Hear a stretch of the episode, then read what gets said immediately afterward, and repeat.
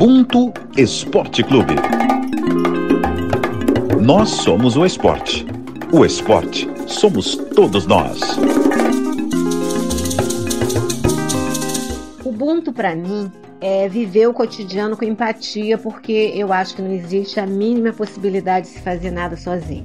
É também ajudar a construir o coletivo, porque fazer parte das histórias das pessoas, trazê-las para a roda, criando possibilidades é, de se ocupar os espaços, é realmente muito necessário. No meu caso, que trabalho com crianças, é também reforçar a autoestima e o respeito pelo nosso passado para mim, é entender a importância do que veio antes, porque sem isso não tem como construir o que virá depois. Sonei de graça e Ubuntu, para mim, é principalmente a esperança no futuro. Salve pessoal, mais um Ubuntu Esporte Clube na área. Essa definição veio da Neide Graça, escritora de livros infantis, do Menino Pirilambo, inclusive mais recente dela. Ela também é idealizadora e coordenadora do projeto Casa Verde de Incentivo à Leitura, que atende pouco mais de 70 crianças e jovens desde a idade maternal até o início da fase adulta, lá em Niterói, aqui na região metropolitana do Rio de Janeiro. Eu sou Marcos Luca Valentim, sou editor de texto, coordenador de transmissões ao vivo. Estou aqui hoje com uma mesa recheada de conquistas de história para fazer até um meia-culpa nosso do Ubuntu de não ter abordado esse tema antes. Espero que isso aqui sirva de trampolim para que se normatize essa narrativa do que vamos trazer aqui hoje. Estou aqui com Michele Gama. Tudo bem? Como é que você está? Fala aí, Marcos, tudo bem? Muito feliz de estar participando desse programa hoje, em especial por estar também recebendo no Ubuntu aí duas figuras mega representativas do esporte brasileiro. Estou bem contente. E também com meu parceiro, Thales Ramos, que é editor de texto. Thales, como é que você está, irmão? Tudo certo? Tranquilidade, irmão, Michele, e muito feliz de estar aqui é, falando sobre esse tema com essas duas referências e dois baianos. Então hoje o programa é pura energia, com certeza. E aí eu tô aqui com Raíssa Machado, campeã para-pan-americana e recordista das Américas no lançamento de dardo. Raíssa, bem-vinda, irmão. Prazer ter você aqui. Obrigada pelo convite, eu que agradeço.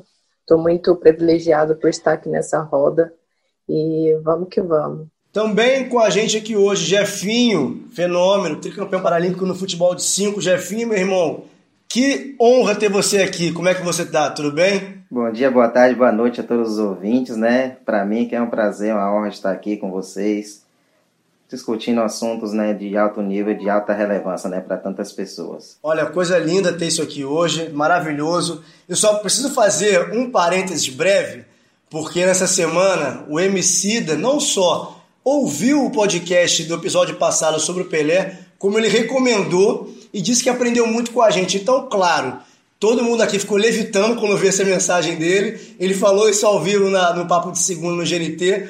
Então, assim, quando acabar vocês de ouvirem esse podcast aqui, esse episódio, voltam atrás aí, ouve do Pelé e aproveita e ouve também todos os outros que você não ouviu, ouve de novo, enfim, manda para todo mundo que tá valendo a pena, tá? Então vamos falar do nosso assunto aqui hoje. É, eu acho que a gente precisa, para começar a discutir o paradesporto, fazer essa introdução, porque para que a gente passe a ter isso, a gente não só aqui no Ubuntu, as pessoas todas passem a discutir normalmente, passem a falar sobre normalmente, não precisar de datas específicas, de acontecimentos específicos para falar sobre isso.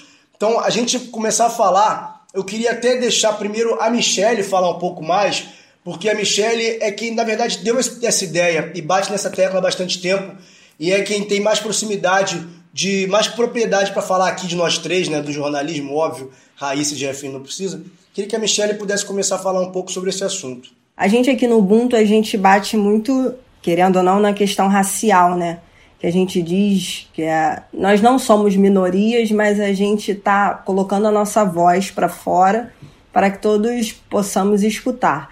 E eu acho que é um espaço, assim, se a gente luta pelo nosso espaço, acho que a gente tem que também brigar por outras lutas, que mesmo não sendo diretamente nossas, elas fazem parte de uma sociedade, assim, que a gente quer que seja melhor, que seja mais inclusiva, e eu vejo muito o paradesporto dessa forma. Eu fui ficar mais próxima, né? eu fui conhecer melhor o paradesporto nas Paralimpíadas de 2016, que eu estava em loco, É, eu acho que eu era, o, como muitos de, de nós, assim, conhecia um pouco, mas não conhecia mais a fundo, ainda tinha aquela história, aquela ideia daquele estereótipo de superação dos atletas, que depois eu queria até conversar melhor com a Raíssa e com o Jefinho para saber o que, que eles acham desse termo que é tão abordado, principalmente nas matérias, né, nas matérias jornalísticas de superação. Mas eu acho que é importante a gente abrir espaço e falar sobre todos os temas e de todos os recortes, de todas as questões, e acho que o Paradesporto está aí para isso, para a gente discutir, para a gente saber mais e principalmente para a gente aprender cada vez mais. Eu queria ouvir assim da, do Jefinho e da, da Raíssa, o que, que vocês acham que é a grande crítica mesmo assim para os meios audiovisuais de comunicação que o, o, o para o paradesporto, o que o que falta é, para que isso seja mais seja da forma como vocês acham que tem que ser, né? Primeiramente isso. Essa questão de, do meio de imprensa em geral, da forma que é abordado o esporte paralímpico, é, essa questão de superação que foi levantada pela Michelle, né? Acho que foi uma porta de entrada, né, para a gente no, no esporte paralímpico, no, até no contexto histórico mesmo, se a gente for, for levar em consideração, as Paralimpíadas começaram assim, né, uma forma de reabilitação de pessoas feridas na, nas guerras mundiais, que assim começaram a ser inseridas no esporte. E no início foi assim mesmo, uma forma de, de recuperação, de reabilitação. Mas com o passar do tempo, a gente pode mostrar que podemos fazer muito mais do que aquilo que era proposto no começo, de ser uma forma de superação. A gente pode mostrar para a sociedade inteira que somos capazes de muito mais, de competir realmente, de não só estar tá ali disputando um esporte de uma forma de superação, nem de inclusão. Né? Disputar um esporte porque simplesmente a gente tem vontade de ganhar, de querer vencer. Né? Não só dentro do esporte, mas na vida em geral. Por exemplo, no futebol de 5, que é a modalidade que eu disputo, ali são cegos disputando contra cegos. É um querendo ganhar do outro. Quando a gente está dentro de quadra, a gente não, não pensa muito em outras questões. Né? Ali é um esporte, um esporte de alto rendimento, que a gente está ali, né, para competir uns contra os outros. E teve uma evolução muito grande né, nessa forma de é, a imprensa demonstrar né, tudo que, é, que somos capazes de fazer. E isso, claro que teve várias pessoas que foram expoentes né, nessa questão, principalmente Clodoaldo Silva, né? Foi a partir dele que, que começou, as pessoas começaram a olhar de um jeito diferente para o esporte paralímpico, né? Então, nossa geração atual tem que agradecer muito a todos que correram atrás e abriram as portas mesmo, né? Para que não só as pessoas, mas até os empresários mesmo, né, pudessem visualizar uma fonte de renda, né, que é que é possível, né, ter no, no esporte paralímpico. Eu pude ver o filme na Netflix e eu entendi é, o tamanho da força que o esporte paralímpico tem. Eu já sabia que tinha, mas depois daquele filme, daquele documentário na Netflix, minha visão mudou completamente mais. Depois dos Jogos do Rio, tudo mudou. Eu acho que não só para os atletas que perderam, para os atletas que ganharam, mas é, em modo geral.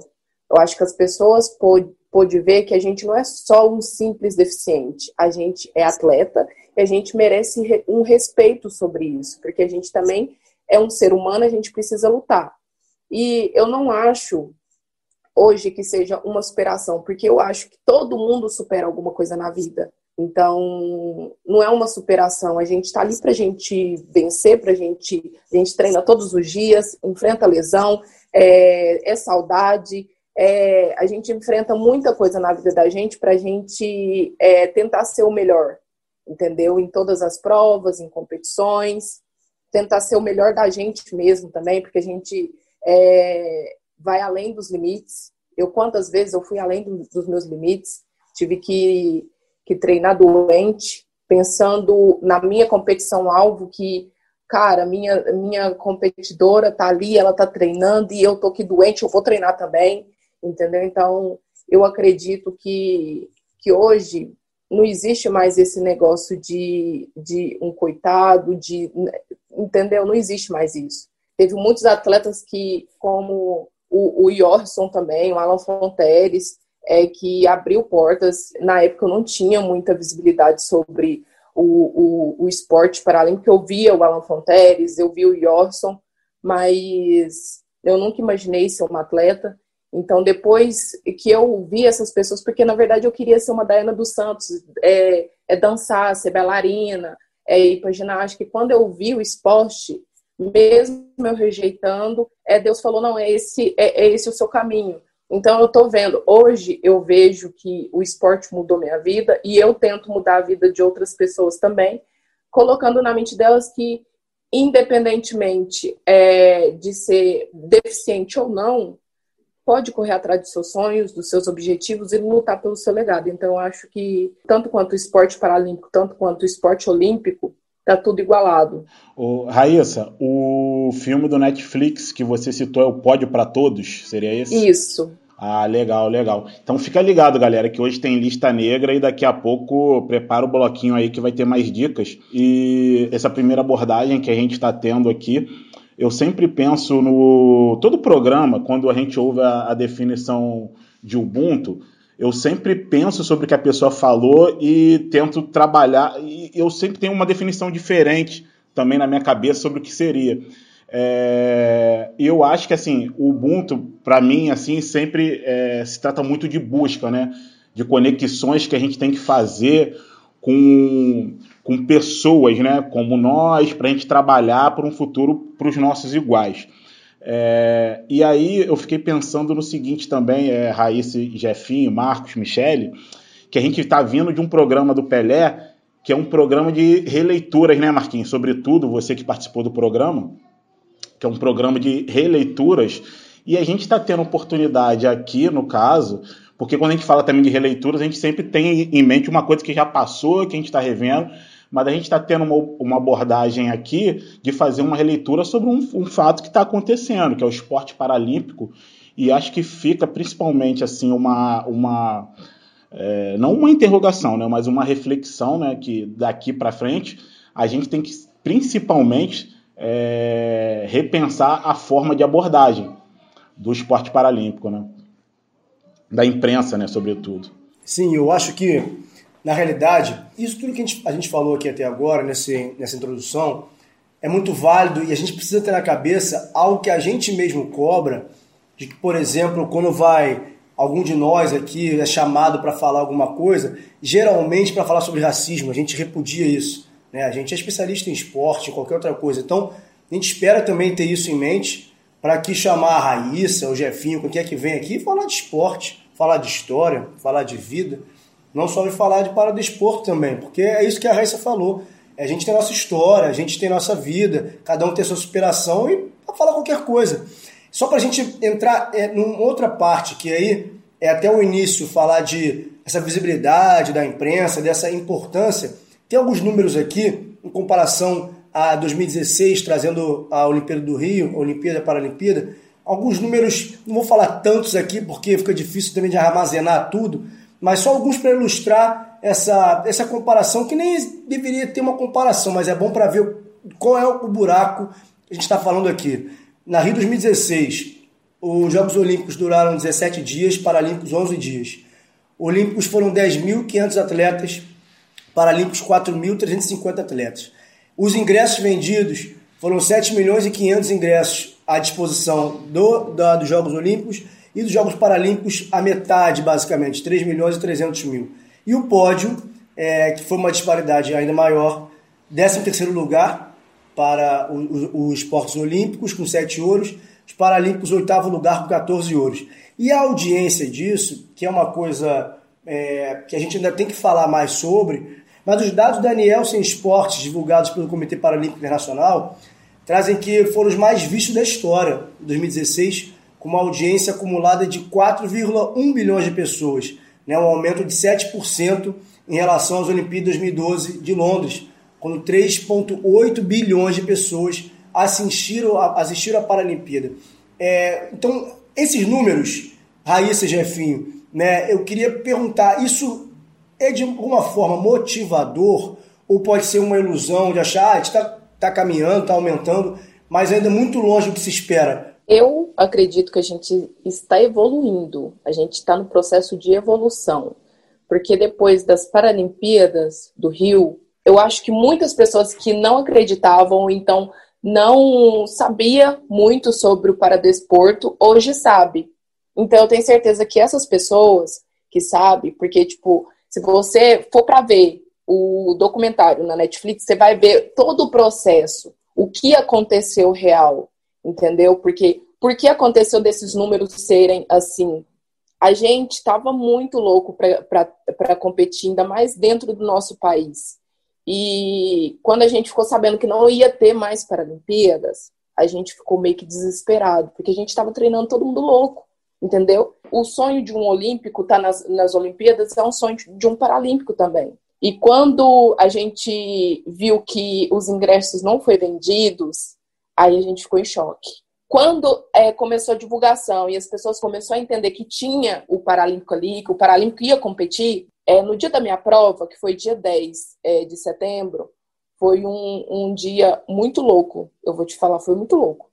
Porque eu, eu já tinha perdido pro meu psicológico, porque eu nunca tinha participado de uma Paralimpíada. E no dia da minha prova, bateu o recorde de pessoas que deram o recorde do Olímpico no estádio. Falei, que loucura, meu Deus. Eu perdi para mim, eu entrei na prova perdendo para mim, porque eu já tava com, eu já tava com alguns problemas, principalmente é, psicológico. Quando eu entrei, que eu vi aquele tanto de gente, a lanterninha do celular toda ligada, e quando eu saí da prova chorando, é como, tipo, eu tava arrasada, chorando muito. Falei, cara, perdi para mim mesma. Eu sou um nada, eu já queria desistir, já não queria mais o, o esporte. Foi aonde que eu vi a força do poder brasileiro. Foi aonde que todo mundo começou a gritar meu nome. Onde que eu passava, todo mundo gritava meu nome e falava pra mim não desistir, porque eu sou uma guerreira só de estar ali eu já, eu já era uma guerreira. Mas para a gente atleta, não, a gente atleta quer uma medalha, né? Então eu acho que, que a gente está num processo de evolução, a gente mostrou para que a gente está, para que a gente veio, para mostrar que a gente é capaz, independentemente de ter deficiência ou não. A gente é um ser humano, a gente veio com todas as qualidades e todos os defeitos. Eu acho, eu acredito que a nossa deficiência é só um detalhe que muda a gente da outra pessoa. Então, é, eu acredito, sim, que o esporte paralímpico hoje está sendo bem visto, mas ainda está em processo de evolução é, para as pessoas enxergar mais e dar mais valor. Porque não, ainda a gente vê aquela é, desigualdade do Olímpico e Paralímpico. Esse processo de evolução é, é bem visto, né? Pela gente que disputa esporte paralímpico, é por isso que a gente luta. É, e acredito que essa evolução acontece naturalmente por causa dos resultados. É, eu já tive a oportunidade de participar de três Paralimpíadas desde 2008 e a gente percebe que a cada competição que a gente vai, é, melhoramos. E a, e a cada melhora, a cada medalha conquistada, é, aumenta o interesse das pessoas, a da própria imprensa de querer passar isso para as pessoas e acaba se tornando isso um ciclo virtuoso.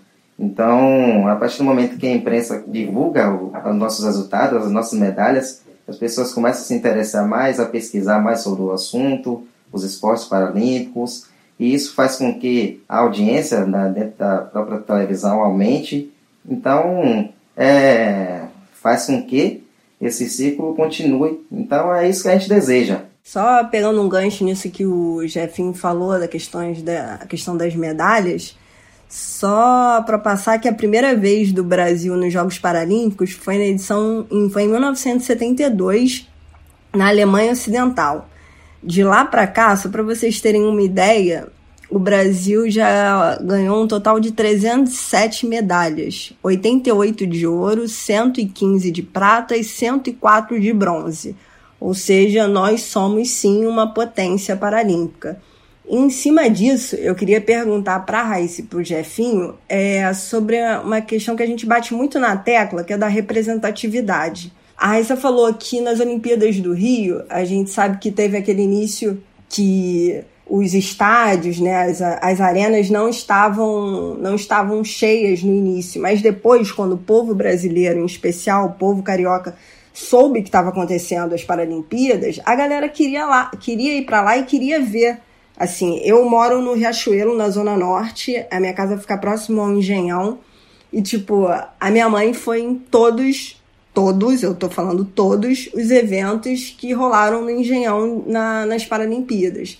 E, tipo, encontrava uma galera do bairro e tal. Porque era oportunidade, a gente tem que lembrar aqui, que os ingressos para a Olimpíada estavam muito caros. E para as Paralimpíadas não teve uma propaganda como deveria ter tido. Então acho que houve um atraso nisso que a Raíssa falou, que o público não, não foi de início, mas foi depois. Em cima disso, desculpa me alongar, mas a questão da representatividade que eu queria perguntar para eles é o seguinte: é, a Raíssa falou que lá quando ela era criança ela queria ser a Daiane dos Santos e tal. Como é que ela vê, eles veem na verdade, é, essa questão da representatividade de tipo eles se enxergarem como sendo representatividade para alguém que vai lá no estádio, vê, vai lá na arena, vê eles atuando, vê eles praticando o esporte deles, ganhando medalha, como eles se veem nessa posição. Então, essa questão de servir de exemplo é, é, uma, é uma coisa maravilhosa, né? Eu percebo isso nas horas que eu vou nas escolas, né? Eu costumo visitar muitas crianças nas escolas para mostrar para eles o que é o futebol de cinco, o que é o esporte paralímpico, né? E, e isso a gente percebe o interesse deles, né? E a curiosidade, eles ficam perguntando de tudo. E para mim é, é, maravilhoso, né? Poder levar essas informações, servir de exemplo também é, para as crianças, para os jovens. Aqui na minha cidade, por exemplo, é uma cidade que tem, tem muitos jovens em situações complicadas, né? a questão da criminalidade, das drogas. Eu já tive até contato né, numa instituição aqui na minha cidade que, que trabalha com, com esses jovens. Fala o nome da cidade, Jefinho. Eu moro aqui em Candeias, na Bahia, é bem próximo de Salvador. E aqui, aqui em Candeias é, tem um trabalho é, que eu pude participar, pude me envolver com, com essas pessoas e senti que pude ajudar né, um pouco, nem que fosse um pouco é, e poder levá-los né, para um bom caminho, porque o esporte ele abre portas, né? O esporte é uma maneira maravilhosa, sensacional de tirar as pessoas de um, de um mau caminho. É por isso que as políticas públicas deveriam mais focar na, na questão do esporte, inserir o esporte dentro da, da educação, como deveria ser. A gente vê muito isso fora, nos Estados Unidos principalmente. Você vê a maioria dos atletas eles são universitários, né? E vê aqui no Brasil a coisa é totalmente oposta. Quem chega a uma Olimpíada, uma Paralimpíada, é um atleta que se superou, né? Para chegar até lá. Não teve aquele apoio do sistema como deveria ter. Mas a gente está avançando, as políticas estão avançando e espero que daqui a algum tempo a gente possa chegar na, num nível né, como é nos Estados Unidos. Mas eu fico muito feliz né? Fico muito feliz de servir de exemplo para outras pessoas. É, ninguém imaginaria né, que uma pessoa com deficiência, é, um negro, é, poderia servir de exemplo, né? E poder levar isso, essas coisas boas, né, para outras pessoas me, me, deixa muito feliz. É muito louco, né? Quando a gente admira a pessoa, é, quer ser um atleta e quando a gente é admirado, quando a gente passa a ser um exemplo para outras crianças, outras pessoas.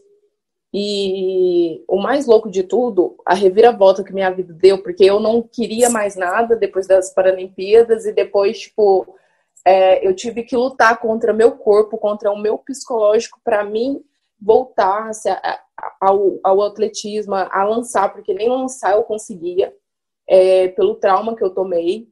E aí meus treinadores foi atrás de mim, como logo no começo, teve todo esse processo. E aí, quando eu vim para São Paulo, que eu fui chamada para vir para São Paulo para aqui no centro de treinamento, é, a minha vida, em termos de tudo, mudou. É, sobre a minha aceitação como mulher é, negra, cadeirante, é, sobre a minha aceitação com o meu corpo, porque em cima eu sou muito forte, pareço um homão, embaixo eu sou muito magrelinha. Então eu tive um certo preconceito comigo mesma. E hoje eu, eu tento levar para todas as deficientes é, que quer ser atleta ou que está indo para outro, outro ramo, porque eu também experimentei o lado de modelo e é, é um, um, lado assim que eu nunca imaginei que eu ia. Antes eu sonhava em, em desfilar, hoje eu já desfilei. Então é muito é muito gratificante quando eu recebo várias é, várias mensagens de muitas crianças falando assim, Raíssa, eu tive o mesmo processo, eu estou tendo o mesmo processo, e você está me ajudando nessa aceitação, é, me aceitar como deficiente. É muito gratificante, sabe? Você é, receber todas essas mensagens, receber mensagens de elogios. É, antes, os elogios, é, na minha cabeça, virava contra, a, contra mim mesma e falava assim, antes as pessoas podiam falar, você é linda. Eu, não, eu não sou linda, eu sou a menina mais feia que existe. Porque eu não me aceitava. Entendeu? Então, tipo assim, eu me aceito hoje, lógico, todos os dias eu tenho que me conhecer, todos os dias eu tenho que passar por um processo, todos os dias, tem dias que eu não acordo bem, mas todos os dias é uma mensagem diferente que eu recebo, e, e adolescentes sempre falando, Raíssa, eu não me aceito é por conta disso e eu vi você falando sobre isso em tal lugar e você me ajudou muito. E eu quero continuar conversando contigo. Então eu converso com todo mundo e é isso, é troca de carinho, sabe? Eu acho que, que a gente sempre tem que estar perto da pessoa que das pessoas que, que admiram, elogiam e, e te vê, te enxerga como espelho. Eu queria fazer uma pergunta assim, é, de aspecto é, técnico para um, a Raíssa e para o Jefinho. É, para a Raíssa, é, porque ali em 2016 você veio de, de uma prata em Doha, não foi isso? Se eu não me engano. E você foi sexto lugar, né? Você até se antecipou, né? Você já falou um pouquinho ali de 2016. É, e aí, 2016 foi um marco, está tá sendo, né? Um marco de mudança, né? Do, no seu comportamento. E assim, eu queria saber, assim, tecnicamente falando, quando o atleta passa por isso, quais são assim é, o, o, o, principal coisa que você enxerga que você tem que mudar no que diz respeito assim ao seu treinamento, né? Como é que você con é, conversa com seu staff para, olha, é, o resultado aqui na minha avaliação foi aquém, né, do que eu gostaria e daqui para frente eu quero é, chegar nesse resultado tal. E o Jefinho, no caso aí, que já é mais veterano, né, já tem várias Olimpíadas nas costas, no caso, ele é o adversário é, a ser batido, né? Então tem um outro problema aí que é você manter um certo nível, porque você já tem. É, os outros times também já estão vendo né, como é que vocês jogam e tal, e já criam algum, algumas é, armadilhas ali, como é que vocês fazem para vocês se, é, manterem o, o, nível sempre sofisticado ali, jogando o futebol de uma maneira que vocês não se surpreendam tanto com os adversários. É uma pressão muito grande você estar tá competindo no seu país e ter que mostrar que você é foda. É, é, é o que o atleta pensa. E aí, todas as competições anteriores, eu sempre trazia medalha. Eu, eu ia para fora, sempre trazia uma medalha. Eu nunca ficava de fora do, do pódio. Quando eu fui competir naquele dia é, nas Paralimpíadas, o que, que aconteceu? Todo equipamento de nós atletas paralímpicos e do olímpico são iguais em aspas, que é 600 gramas. Mas tem é, no dardo tem, um, um, tem uma metragem de quanto dardo vai. Então, era esperado eu lançar ou 18 ou 19, ou então até chegar nos 20, porque eu, eu sempre me surpreendia. Quando foi nas Paralimpíadas, meu psicológico estava abalado, não estava preparada é, psicologicamente. Eu estava parecendo Thor, negão, cabelo grande e fortona. Então, quando você está muito forte para o lançamento, automaticamente é, você fica mais pesado. Mas hoje é o contrário. Hoje eu tenho que ficar bem forte. Hoje eu estando mais forte, eu consigo pegar velocidade e potência e força. Então eu fico sempre forte. É as minhas melhores marcas que eu faço. E eu sempre faço marca quando eu tô no período de força que eu tô pegando é, 80 quilos no supino, 90. Então é, é mais ou menos isso. E antes eu não conseguia. Mas porque o meu psicológico estava abalado, fisicamente eu estava muito mal. E, além de tudo, o dardo que eu peguei era um dardo que eu não conseguia lançar. O dardo ia, ele ia com a ponta reta e ele não descia para ferir, entendeu? É tanto que os meus, os meus dardos, é, a minha melhor marca ali naquele momento foi 17 metros e alguns centímetros, porque eu não estava conseguindo lançar. se eu perder, hoje eu consigo treinar, é, é, treinar para aquilo e, tipo, conversar com o meu treinador pra gente tá melhorar no que eu errei, porque eu, quando você lança, é muito rápido, então você tem que é, gravar alguns lançamentos para você ver no que você errou, se foi na hora do punho, tem é muita técnica. Então eu acho que hoje, é, se fosse hoje a Raíssa treinando do jeito que eu tô para Paralimpíada de 2016, eu acho que hoje eu não perderia, eu ficaria entre, entre as três primeiras. Mas infelizmente aquilo ali foi bom para mim, por um lado, e foi ruim pelo outro. Porque foi bom que Deus me mostrou que eu tô no caminho certo, mas eu tinha que lutar contra mim naquele momento. E, é, e por, por todo esse percurso que eu tive nas Paralimpíadas, foi aonde que, que me tornou hoje a atleta que eu sou, entendeu? Então eu agradeço muito a ter perdido, foi ruim no momento, foi horrível, mas eu agradeço muito a ter perdido, porque hoje eu dou valor em ser atleta paralímpica e dou valor no meu treino e dou valor nas pessoas que trabalham comigo, entendeu? Essa questão de pressão para um atleta é, é bem complicada, né? Ela existe tanto para uma pessoa que perde e mas também tem para os que costumam é, ganhar. No caso do futebol de 5, a gente tem até a gente tem quatro medalhas de ouro paralímpicas e isso não faz com que nossa vida seja mais fácil, pelo contrário, a pressão existe para que os resultados continuem sendo mantidos, né?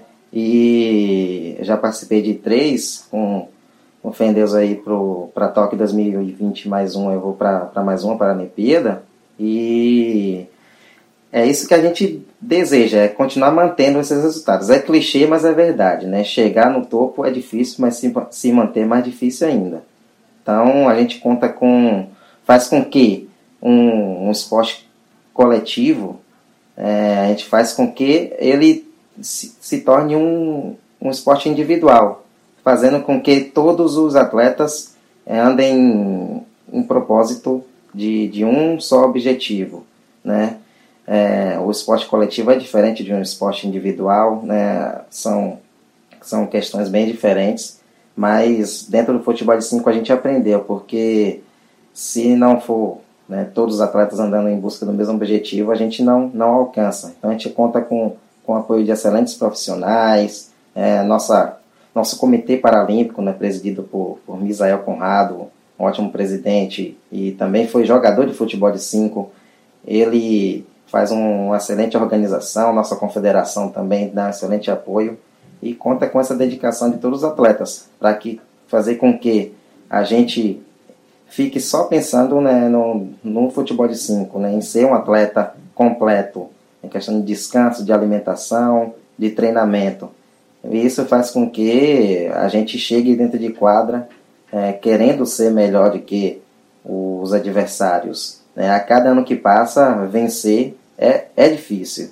A gente já passou por situações complicadas aí nas últimas Paralimpíadas, mas a nossa força de vontade, a nossa vontade de, de vencer faz com que a gente tenha mais força ainda para a gente alcançar os nossos resultados. Eu queria aproveitar é, falar um pouco sobre a questão do vocabulário. Eu acho que a nossa sociedade, assim, realmente fazendo também meia culpa, a gente está sempre aprendendo, né? Da mesma forma que nós negros a gente está banindo e está fazendo também com que a sociedade, de uma forma geral, também comece a banir termos racistas, palavras como denegrir, ou aquelas expressões é, coisa de preto, de certa forma. Eu queria perguntar para a Raíssa e para o Jefinho, assim, nessa questão do vocabulário, a gente ainda utiliza termos que são muito. É, são muito ofensivos assim, na minha opinião. E acho que grande parte disso é por ignorância mesmo. Eu queria perguntar para vocês é, o que vocês estão acostumados a ouvir e que realmente vocês é, não queriam mais ouvir, ou que, como é que vocês se posicionam em relação a isso, se vocês corrigem as pessoas, se vocês falam. É, queria saber como que funciona essa questão do vocabulário, assim, desses termos é, ofensivos.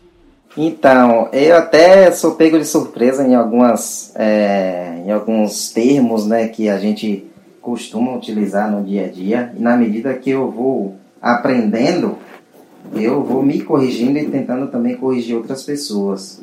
Né? Eu, ah, quando não sabia, logicamente, eu usava muito esses termos, né? termos de denegrir, por exemplo. E a partir do momento que eu aprendi o que realmente significa, eu passei a me posicionar de uma forma é, de tentar também ajudar as pessoas que estão ao meu redor a explicar né, o que significa essa expressão e outras, né, que são tão comuns no dia a dia que a gente acaba aprendendo né, desde criança e acaba se, se tornando uma coisa natural, mas a gente sabe que isso é um processo de histórico, né? É, mas a gente tem que fazer com que isso mude. Né? A nossa intenção é essa, é fazer com que as pessoas tomem consciência, né? né, desse tipo de, de expressão. É engraçado porque esse dia eu estava conversando com meu primo sobre isso e ele falou assim, às vezes tem pessoas que tipo é, vai brincar contigo e falar uma, um, uma palavra ou um, te colocar um apelido, mas às vezes pode ser por maldade. E real, as pessoas ela olha para o deficiente, principalmente para o cadeirante, que é uma deficiência visível, e principalmente pessoas mais velhas que eu, eu, eu levo isso até em conta da minha família, é, meus avós, que, tipo, faz anos e anos que eles estão vivos, então sempre foi aque, aquela, aquela palavra que eu não, não curto muito, que é o tal do aleijado. Eu cheguei a discutir com, com pessoas por conta dessa palavra. Eu não acho legal. Então, eu acho que tem vários apelidos, vários, principalmente é, no racismo, é, preconceito contra o deficiente também, que eu não curto muito, e eu sempre tento e sempre é, falo quando é possível e quando me atinge, principalmente, ou atinge outra pessoa porque eu não gosto, eu pego e tento corrigir sempre. E eu sempre tento defender, porque eu acho que a gente, principalmente a gente deficiente, que sempre tem um apelidinho maldoso, a gente sempre tem que se impor, sabe? e não deixar as pessoas tratar a gente por porque a gente é um deficiente ou por, ou por conta da pele. Muito importante esse debate, porque é, isso que o Jefinho falou, de você não sabe o que a palavra significa, acaba reproduzindo. A partir do momento que você sabe o que é, você tem o poder de decidir se você vai usar ou não vai usar. E aí, se você usar sabendo o que está falando, já aí é o problema. Né? É Infelizmente, ainda tem pessoas que, que usam, mesmo sabendo do significado, mesmo sabendo que que aquela palavra, aquele apelido maldoso vai Ofende, ferir aquela né? outra pessoa, vai ofender, vai deixar ela mal. Mesmo assim, as pessoas ainda insistem nisso. É isso, eu acho que isso que é, é não tem é, a pessoa não tem não tem salvação, né? Porque é uma é, é, isso não, é, é, caráter. Você sabe o que está fazendo, né? Não é um engano, não é sem querer. Você sabe o que está fazendo. E aí você tem várias expressões que a gente pode falar é, quando fala, por exemplo, é, retardado, demente, mongol. O mongol vale até um, um, um pequeno asterisco aqui para explicar essa expressão, porque é, muita gente não sabe, é normal, é comum que não se saiba, até para que pessoas de bom coração aqui, de bom caráter, não venham a repetir isso mais para frente. O, o mongol é porque em, em, no século XIX, em 1860, o John Langdon Down trabalhava num hospital psiquiátrico e ele passou a classificar alguns pacientes que tinham uma deficiência, uma aparência com os olhos arredondados, com, com, o rosto mais arredondado. Ele classificou essas pessoas como um grande número de idiotas congênitos, falando que são típicos mongóis. Essas pessoas com esse rosto mais arredondado, com o formato dos olhos diferente, eram pessoas que tinham síndrome de Down. E essa teoria que ele coloca de um grande número de idiotas, que ele usa para dizer que as pessoas voltaram a um estado anterior da humanidade, que é ser mongol, ela vem sete anos depois da conclusão do Darwin da teoria da evolução. Ou seja, ele fala que as pessoas que têm síndrome de Down são um estágio anterior de evolução. E, e, e bota essas pessoas dizendo que os mongóis, povo, povo da Mongólia, também é um estágio anterior de evolução. Então foi só mais para frente, muito para frente, que em, em 1965, já 100 anos depois, a Mongólia se queixou à Organização Mundial de Saúde que o termo era depreciativo, né? E aí foi substituído para síndrome de Down. Então foram 100 anos usando esse termo. Então, assim, é um termo que eu estou falando aqui, para a gente estar tá explicando, para falar de várias coisas que a gente reproduz e não tem menor noção do que está falando, porque as opressões todas, os preconceitos, por si só já são difíceis de combater por N fatores, e o vocabulário é um deles, porque não se assume, ah, falei sem querer. Você sabe o que está falando agora e você opta por falar ou não. Um outro ponto que é importante a gente tratar é a diferença das deficiências motoras e intelectuais. Para se ter uma ideia, nas Paralimpíadas, apenas quatro esportes contemplam atletas com deficiência intelectual. São o atletismo, a natação, o taekwondo e o tênis de mesa. Muita gente que assiste acaba se perguntando por que os atletas com síndrome de Down não participam dos Jogos Paralímpicos, por exemplo. A gente ouviu a professora especialista Carolina Santos, que é técnica paralímpica, e explicou algum desses motivos. O síndrome de Down tem uma perda motora física muito grande e é inerente da deficiência, essa plasticidade, essa perda de fibras musculares, comparados a outras deficiências intelectuais que não têm essa perda. Então, imagina, é, vou dar exemplo da natação. Natação são 14 classes funcionais, tá? 10 são físicas, S1, S10, S11, S13 visual e S14 é o intelectual.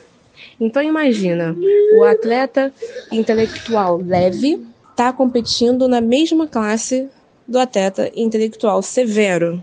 Adiciona isso ao síndrome de Down, que é uma deficiência física considerada leve, mas que tem comprometimento físico, que já foi comprovado, estudado, mais do que mostrado que isso é real, essa perda.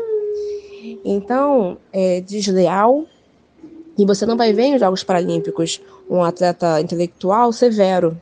Você vai ver aquela pessoa nadando que você visualmente você não consegue interpretar a deficiência dele de tão leve que é. Então, é, o síndrome de Down não tem como realmente competir de igual para igual.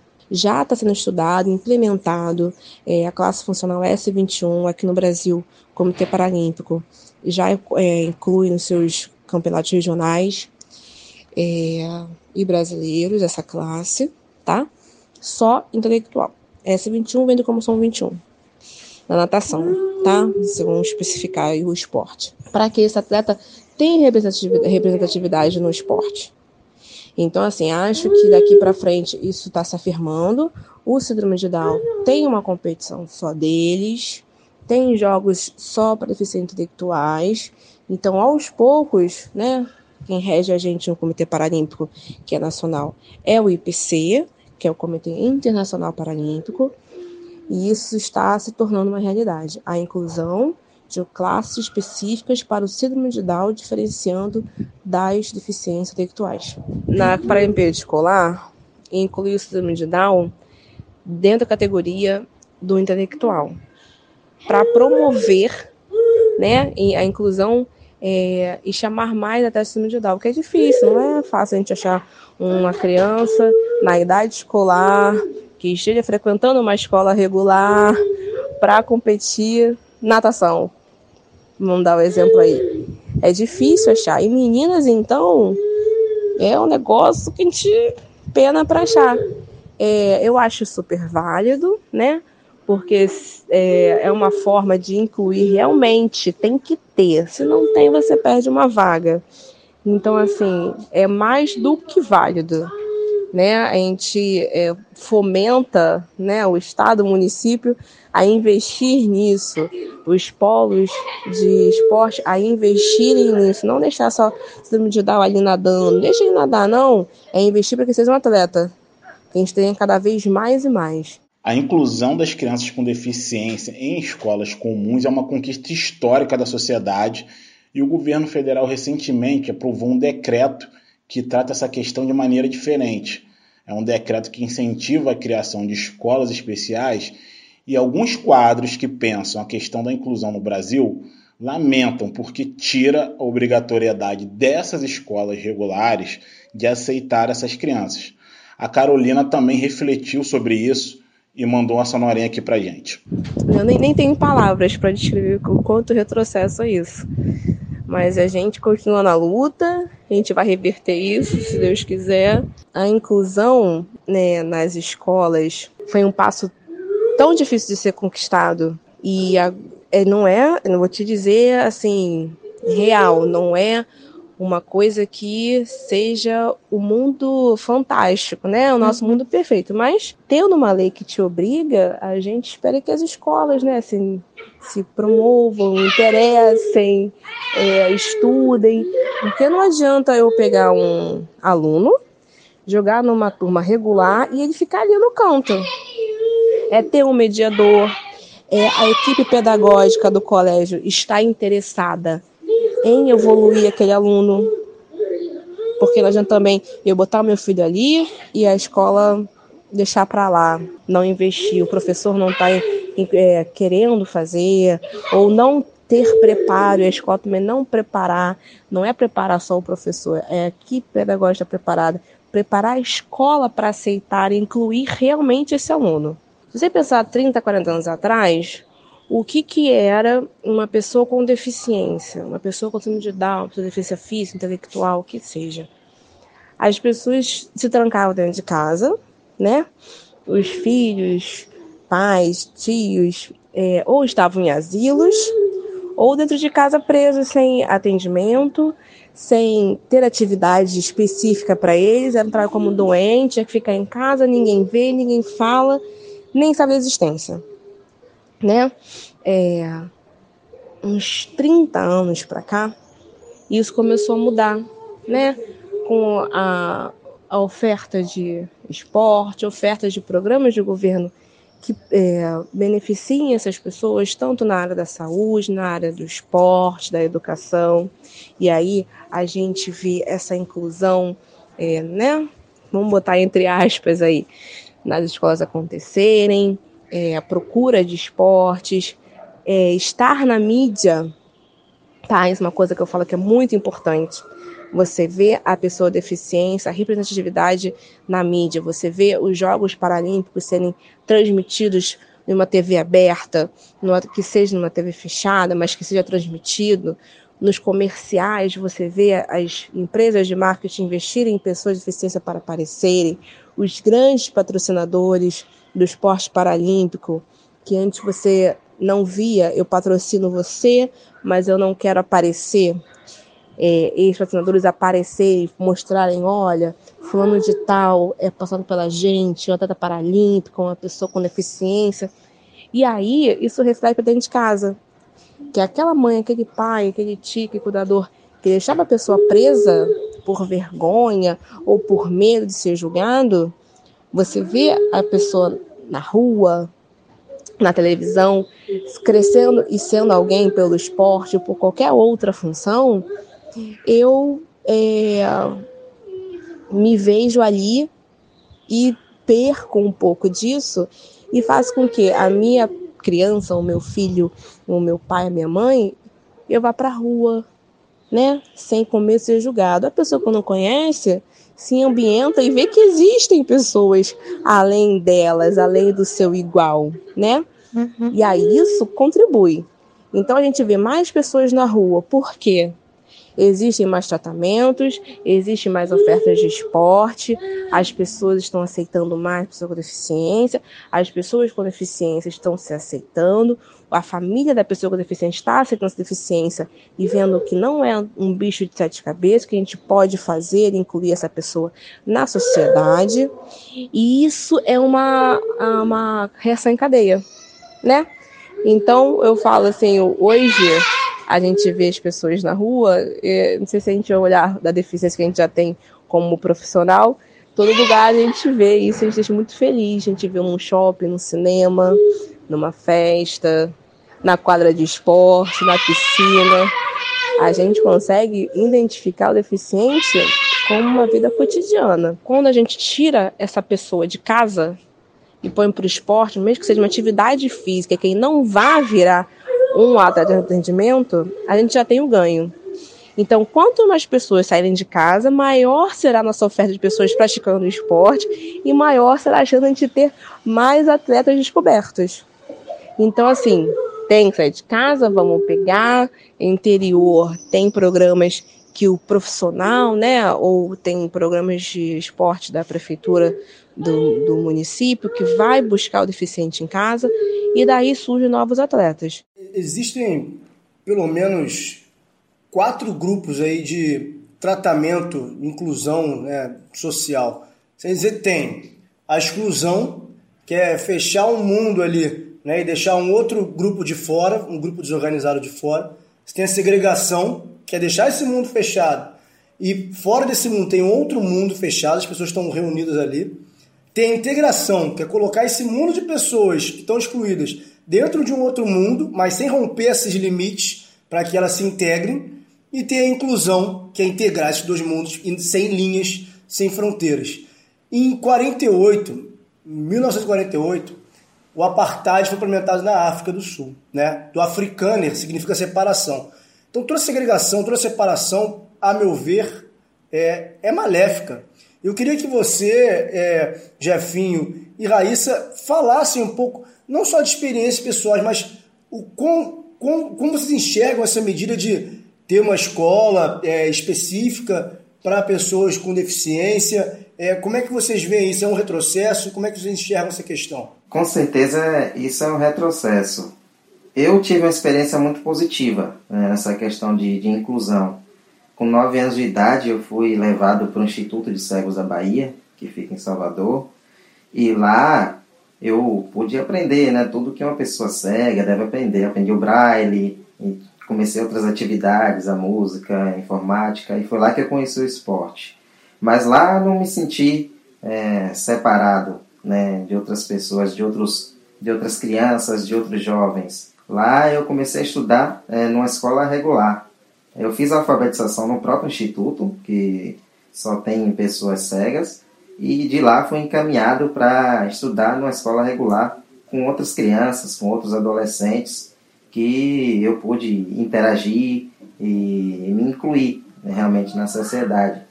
Então, essa foi uma experiência muito boa para mim, uma experiência muito positiva. E claro que não é de agora, mas tem uma evolução né, nesse caminho. Aqui na minha cidade, aqui em Candeias, eu já visitei várias escolas que têm pessoas né, com deficiência e tem um esforço né, dos professores que são, são lutadores para incluir essas pessoas com deficiência, né, juntamente com os alunos que não têm deficiência. Eu já pude também é, doar bolas com guiso para poder incluir essas pessoas com deficiência no esporte também. Então tem, tem uma evolução, mas é, não faz nenhum sentido né, separar é, um, uma pessoa com deficiência de uma pessoa sem deficiência. Todos nós somos capazes de aprender, é, basta ter a forma certa de ensinar. E isso, com a capacitação né, dos professores, a gente vê que a educação no Brasil, infelizmente, não é a que a gente deseja mas os professores lutam muito para que isso melhore e tendo esse apoio, né, que a gente espera que tenha cada vez mais dos governantes, faz com que essa educação seja inclusiva para todos. Na minha época de escola, eu sempre fui incluída em tudo. Sempre os professores é, deixou bem claro que jamais ia me separar dos outros alunos. Eu passei por três escolas e todas as escolas que não tinham é, acessibilidade, eles começaram a, a questionar e a começar a agir. Então, acho que eu, eu sou contra, né? É separar um aluno deficiente com um aluno, em aspas, normais. Então, eu acredito que eu, eu não sofri com isso, porque sempre fui inclusa em tudo até em ginástica que eu achava que eu nunca ia poder fazer, sempre me adaptaram e sempre, nunca foi um, um, um caso de me deixar de fora. Sempre eles me, me incluíam em algo para mim me sentir melhor e me sentir acolhida. E isso na cidade de Uberaba eu acho isso muito, muito importante. É, lógico, hoje a gente está tendo é, uma evolução muito maior. Hoje as escolas são obrigadas, né, antes não era, mas hoje é, é, é obrigado a ter uma acessibilidade para o deficiente, tanto quanto é, físico, é, tanto quanto os visuais. Então, eu acredito que hoje está uma evolução muito maior, mas antes eu nunca tive esse problema de ser incluída, de ser excluída. dos outros alunos, sempre fui incluída. Muito bom e importante saber que a Raíssa e Jefinho, né, que vocês sentiram pertencentes, incluídos nessas escolas, enfim, onde vocês estudaram nessas instituições.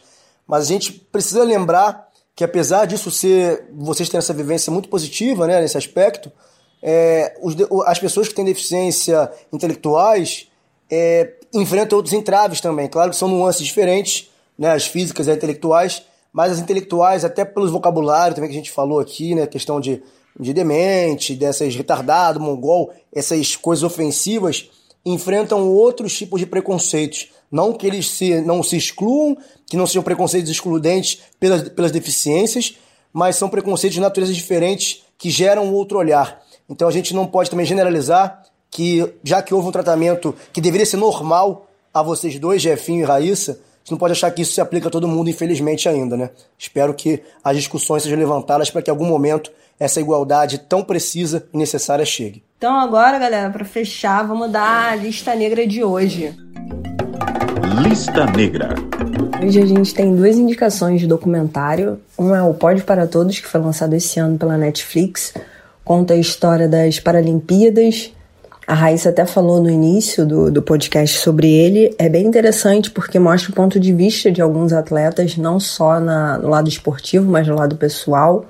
Mostra um pouco também das, das últimas edições né, das Paralimpíadas, mostra como foi a organização ou a falta dela, né, da Paralimpíada daqui do Rio. É bem interessante quem puder conferir. E o outro é o Crip Camp, que é, foi produzido, né, pela produtora dos Obama, Michelle Barak. Então só daí você já tem uma assinatura pesada. E ele fala sobre a luta do, pelos direitos civis dos deficientes físicos é bem interessante, foi uma indicação da nossa companheira Gabi Lomba e mostra como às vezes a gente tem que chegar com o pé na porta mesmo para conseguir o que a gente quer.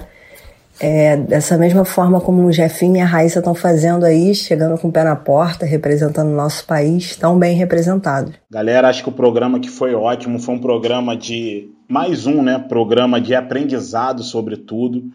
A gente recebeu aqui dois atletas é, de alto nível, é, ficou bem claro aqui que a gente está tratando de um aspecto vencedor da história do nosso esporte, né, que é o esporte paralímpico.